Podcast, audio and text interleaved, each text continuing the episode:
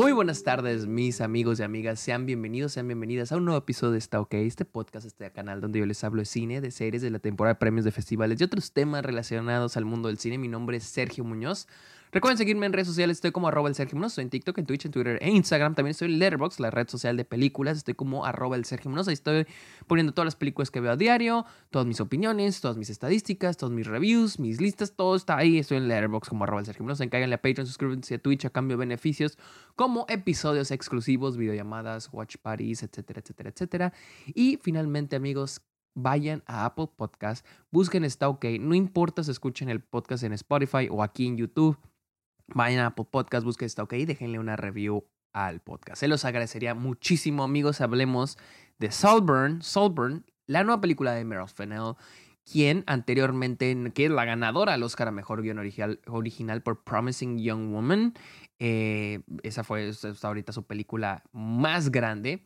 Y pues ahora vuelve con Saltburn, la cual es protagonizada por Barry Keegan y Jacob Elordi, eh, y la cual se estrenó, creo que se estrenó en Telluride o en Venecia, no me acuerdo dónde, dónde se estrenó esta película.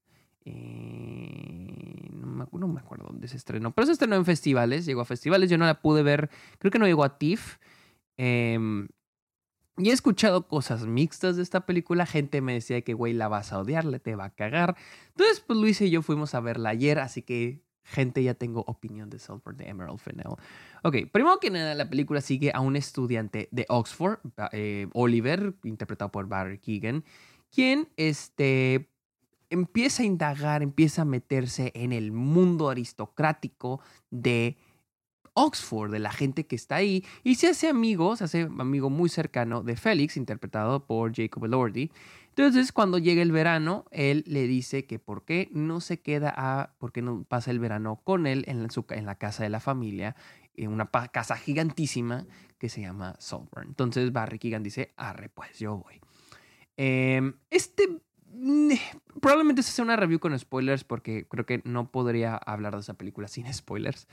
Em, se ha hablado de lo retorcida y alocada e incómoda que es esta película. Ah, miren, no sé ni por dónde empezar. Eh, una de las cosas que más me gustó de la película es el primer acto. O sea, este es el tipo de películas y he hablado mucho este tipo de, de estas películas que inician tan bien y poco a poco se van desvaneciendo en cosas que sin sentido, ¿no? Y creo que el primer acto de la película a mí me, funciona muy bien porque el personaje de Barry Keegan, Oliver, nos lo presentan como este güey que llega a Oxford y que no encaja, que no llega, que no llega a encajar con estos chavos porque ellos son de típico de una clase social más alta y él quiere encajar. Esa es la parte que a mí me gusta, la parte de él querer encajar con, esto, con estos chavos y, pretender que es otra persona, pretender eh, que tiene o que no tiene para poder juntarse con ellos, para sentir ese, sentido de pertenencia. Esa es una de las cosas que más me gustó de la película, ese sentido de pertenencia del personaje, esa búsqueda de sentirme que pertenezco a un grupo de personas y que tengo que pretender ser este tipo de persona para poder encajar. Esa es la parte clave para mí de, de les película. Y este, todo ese primer acto ocurre en Oxford es, el desarrollo de esta amistad entre el personaje de Oliver y Félix. Y ese es, les digo, ese es para mí lo más fuerte. Mi cosa es que una vez que llegamos a la parte de la casa, que es Saltburn, yo llego a batallar en entender, yo batallo en entender qué es lo que quiere el personaje de Oliver. Sí, o sea, eh, eh, y empieza a ver mucho esto sobre su obsesión, desde el inicio, su obsesión con el personaje Jacob Elordi, con Félix. Se habla mucho sobre su obsesión con él, pero también se habla un poquito de la obsesión que él tiene con la casa, del sentirse perteneciente. Y entonces la película, una, vez que estamos en el segundo acto, empieza a tomar decisiones medio extrañas, que sí, lo que se ha hablado, que la película está bien retorcida y bien alocada y qué asco. O sea, tiene momentos incómodos, pero existen nomás para ser incómodos. No, realmente, o sea, ocurren y yo me pregunto, ok, ¿y luego? Hay un momento donde el personaje de Félix, de Jacob Lordi, está bañándose en una tina y Oliver lo escucha que se está masturbando. Y después Oliver se mete, cuando ya Félix se va, él se mete y, y bebe el agua de la tina. Es un momento asquerosísimo. Y debo decir que ese es el único momento de todos los momentos como choqueantes que me dejó, ok, que me comunicó algo. Y ese es un momento de que, ok, este güey se está obsesionando con este cabrón. Pero después de ahí empieza a tomar la película decisiones que yo no comprendo, que, que me cuestan entender por qué el personaje de Oliver está haciendo estas cosas. Hay un momento donde el personaje de Oliver eh, eh, va con otra chava, va con otro personaje que, que no, que no, que tiene un nombre medio rarito. Era, y no me acuerdo si era la hermana de Félix. Ahorita la busco. Eh, Ay, estoy buscando aquí los nombres. No me acuerdo. Y le empieza, le, empieza a tocar, se empiezan a, le, empieza a masturbar y lo tiene este momento sexual, pero ella está, ella está en sus días. Entonces, en la escena hay sangre. Y luego él le, le, mete dedo y lo tiene todo, lleno, tiene todo lleno de sangre y luego le mete el dedo en la boca. O sea, es un momento que está como para que tú la veas y digas, no mames, es el personaje de... Alison Oliver, es el personaje de Alison Oliver. Eh, Venetia, Venetia se llama el personaje, Venetia, que nunca entendí si era la hermana de, de Oliver, digo, perdón, de Félix. A ver, si era la, si la, esta la de Félix. Creo que sí, es la hermana de Félix. Entonces, hay un momento donde el personaje de Oliver le está metiendo dedo a ella y luego, él le pone el, tiene el dedo lleno de sangre y se lo pone en la boca y luego él se lo pone en la boca y luego hay un momento de una toma de él con la boca llena de sangre. O sea, ese es un momento donde dije, ok, ¿y luego? ¿cuál, ¿Qué? O sea, ¿cuál es el...? O sea... Y no me parece choqueante. O sea, y es que esa es la cosa.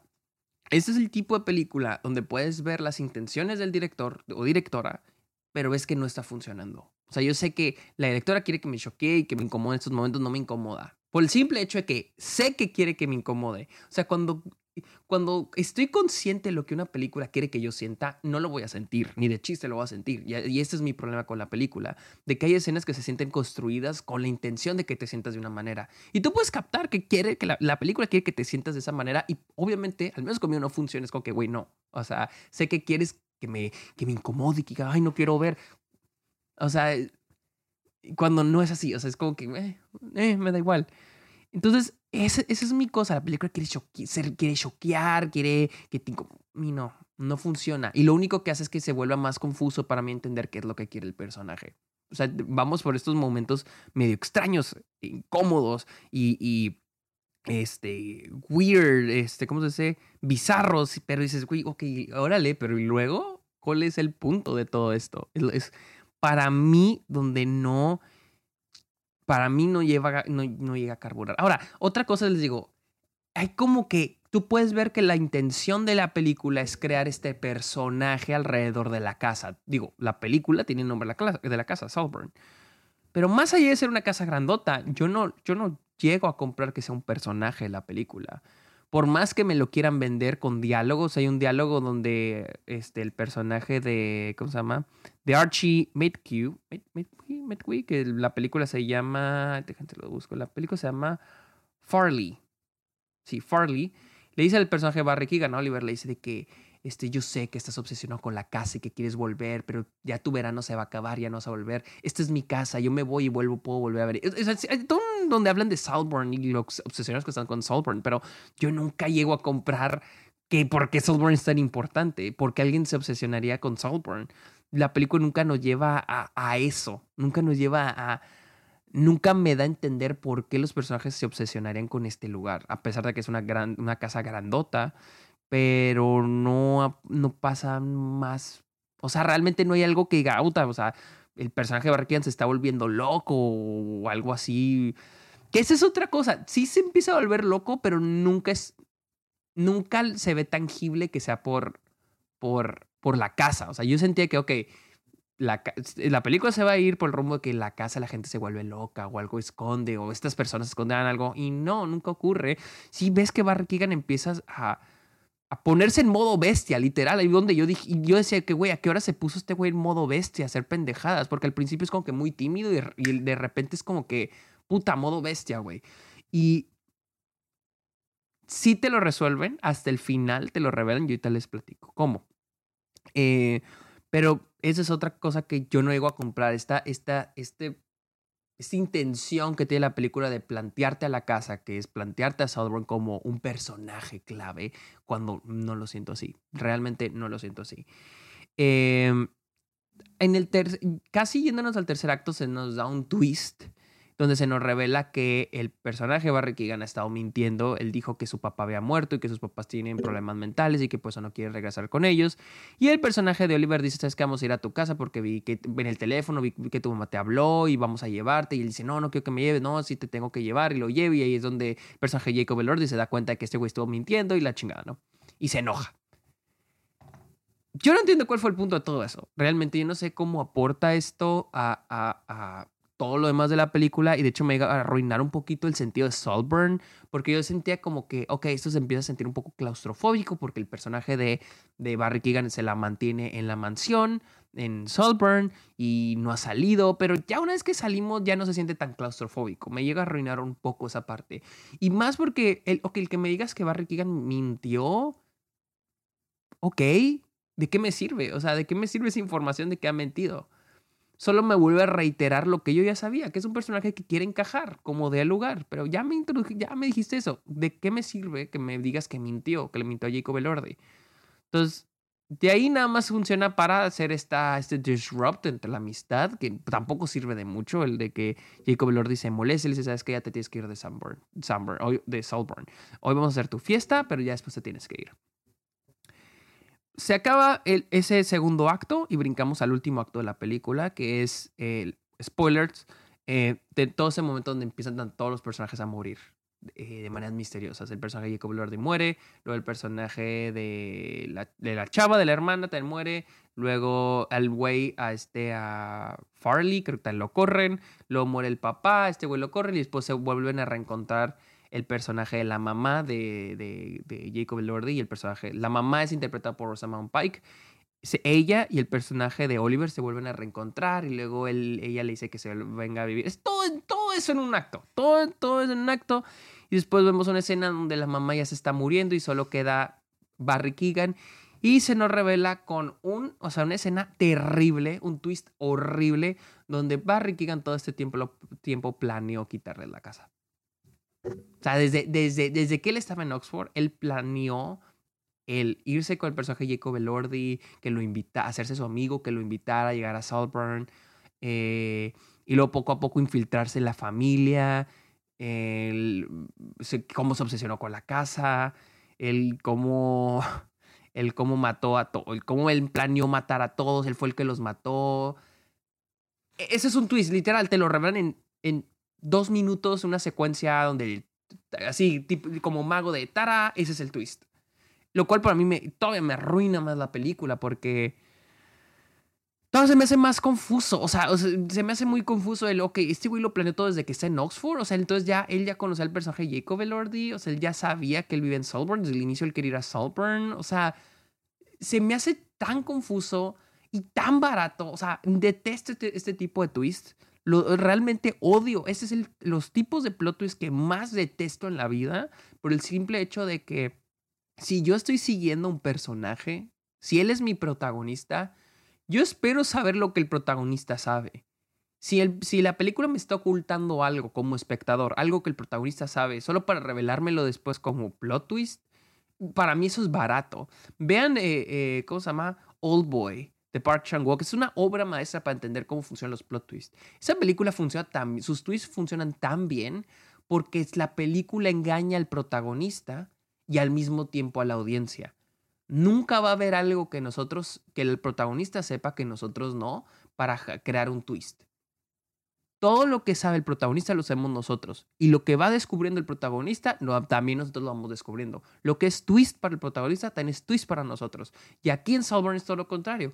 Aquí dice que, que, ah, el güey que has estado siguiendo por dos horas, resulta que no es la persona que decía que era. Entonces, se me hace baratísimo, se me hace baratísimo. Y más porque siento que porque desde el inicio no me revelas que poco a poco él se va volviendo, se vuelve obsesivo y él es el que los va matando. O sea, en vez de que sea un twist, pues desde que el inicio yo, desde que el inicio yo veo esa evolución de personajes, ese, ese desarrollo de cómo el personaje se va volviendo loco.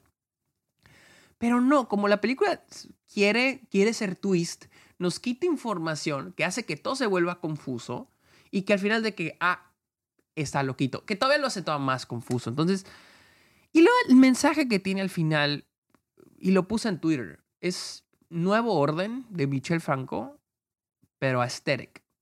O sea, literal, es, es, es, nuevo orden, el final de la película, porque persona, es, el mensaje de la película es como los pobres te van a que los pobres son malos y los pobres están loquitos y van a hacer lo que sea para quitarte lo que es tuyo. Ten cuidado con los pobres. Literal, ese es el mensaje de la película, ese es el final de la película. Como el personaje de Barry Keegan, un güey que es de clase media, ni siquiera es pobre, de clase media, terminó en Oxford con beca y se infiltra como una familia rica para quitarle sus cosas.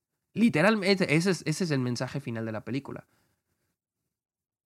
Y les digo, el cómo el retrato final del personaje de Barry Keegan es, es de que está loco, de que es un sociópata o un psicópata, de que, de que, ajá, de que tiene un problema mental, de que es una mala persona. Ese es el retrato final del personaje, que no te permite ni siquiera entenderlo. O sea, la manera final, ese momento casi Joker, donde está bailando desnudo en Saltburn, o sea, o sea, que, que, es ridículo. O sea, me parece a mí ridículo y de muy mal, este, cosa más no sé, mal tono. No me gusta ese mensaje de, mire, este, este güey que es pobre y se infiltró con esa familia para quitarle. No, no, o sea, no, no, no, no, no, no. Y les digo, repito, esos momentos choqueantes que para mí no funcionan. Hay otro momento donde ya cuando muere el personaje de Jacob Elordi, lo tienen enterrado y luego el personaje de Barry Keegan llega, se encuera y, hace como que se está cogiendo a la, a la tierra donde el güey está enterrado, literal. Es e, esa, es, es una escena. Yo, yo la estoy viendo y no, no me parece choqueante el mismo hecho que yo sé que la película me, está poniendo eso para que yo me que no mames, qué loco. Les digo, es una película que se siente escrita por un estudiante de cine que no quiero romper con las barreras del cine, quiero quiero ser incómodo, quiero ser controversial, mira, y también así aesthetic con pinche luces bisexuales. La fotografía está buena, la verdad, la fotografía, no voy a mentir, la fotografía se ve muy, muy, muy bien. Me gusta mucho el, el, uso de, lentes angulares, pero también como la, la imagen está crop, es un aspect ratio cuadrado. Para mí funciona, para mí funciona. Para mí lo mejor es la fotografía. La verdad me gustó mucho. Hay gente que le está criticando porque la fotografía está muy en tu cara. Sí está muy en tu cara, pero al menos para mí funciona la fotografía. También la, la mezcla de sonido también funciona muy bien. Pero en general la película es y mientras más la pienso, más me disgusta esta película porque al final del día es, tramposa. No me gusta cuando las películas son tramposas. No me gusta cuando las películas quieren estar un paso adelante de la audiencia. Eh, no me gusta eso. Y no me gusta cuando se, se, nota que la película quiere tener un efecto en ti y no funciona. Y dices de que, güey, qué patético. O sea, no, no, realmente no me gusta eso más detestable es cuando la película realmente te quiere incomodar te quiere hacer sentir de cierta manera y tú, o sea, si una película es efectiva, es cuando tú sientes eso sin, sin pensar de que la película quiere que, que la película quiere que yo sienta eso. Para mí es, es, es, efectivo cuando no sé que estoy viendo una película y, es, y aquí es, no sé, no, no, no, les digo, no, no, no, no sé. No, no, la verdad esta película no, no, no, me, no me gustó. Y esta es una de las pocas películas que sí les diré, si no la quieren ver, ahórransela. Si están así como que, ay, no sé si verla, ahórrense, véanse otra cosa. O sea, hay películas que digo que, ay, no me gustó, pero siento que les puede gustar. O, pero no, esta sí, ahórransela. Si pueden, no, ahórrensela. Pero bueno, amigos, esta fue mi opinión de Saltburn, la cual está ahorita en cines selectos acá en Estados Unidos si se mueren por verla, no los voy a detener, véanla, pero si están de que, ay, es que no sé, tal vez sí, tal vez no, se la pueden ahorrar, realmente se la pueden ahorrar. Pero bueno, amigos, esta fue mi opinión de Salburn. Recuerden seguirme en redes sociales, estoy como arroba el Sergio estoy en, en Letterboxd, la red social de películas, estoy como arroba el Sergio Munoz. Caigan a Patreon, suscríbanse a Twitch y déjenle una review a esta OK en Apple Podcast. Amigos, muchísimas gracias por escuchar este episodio, que tengan muy bonito día. Bye.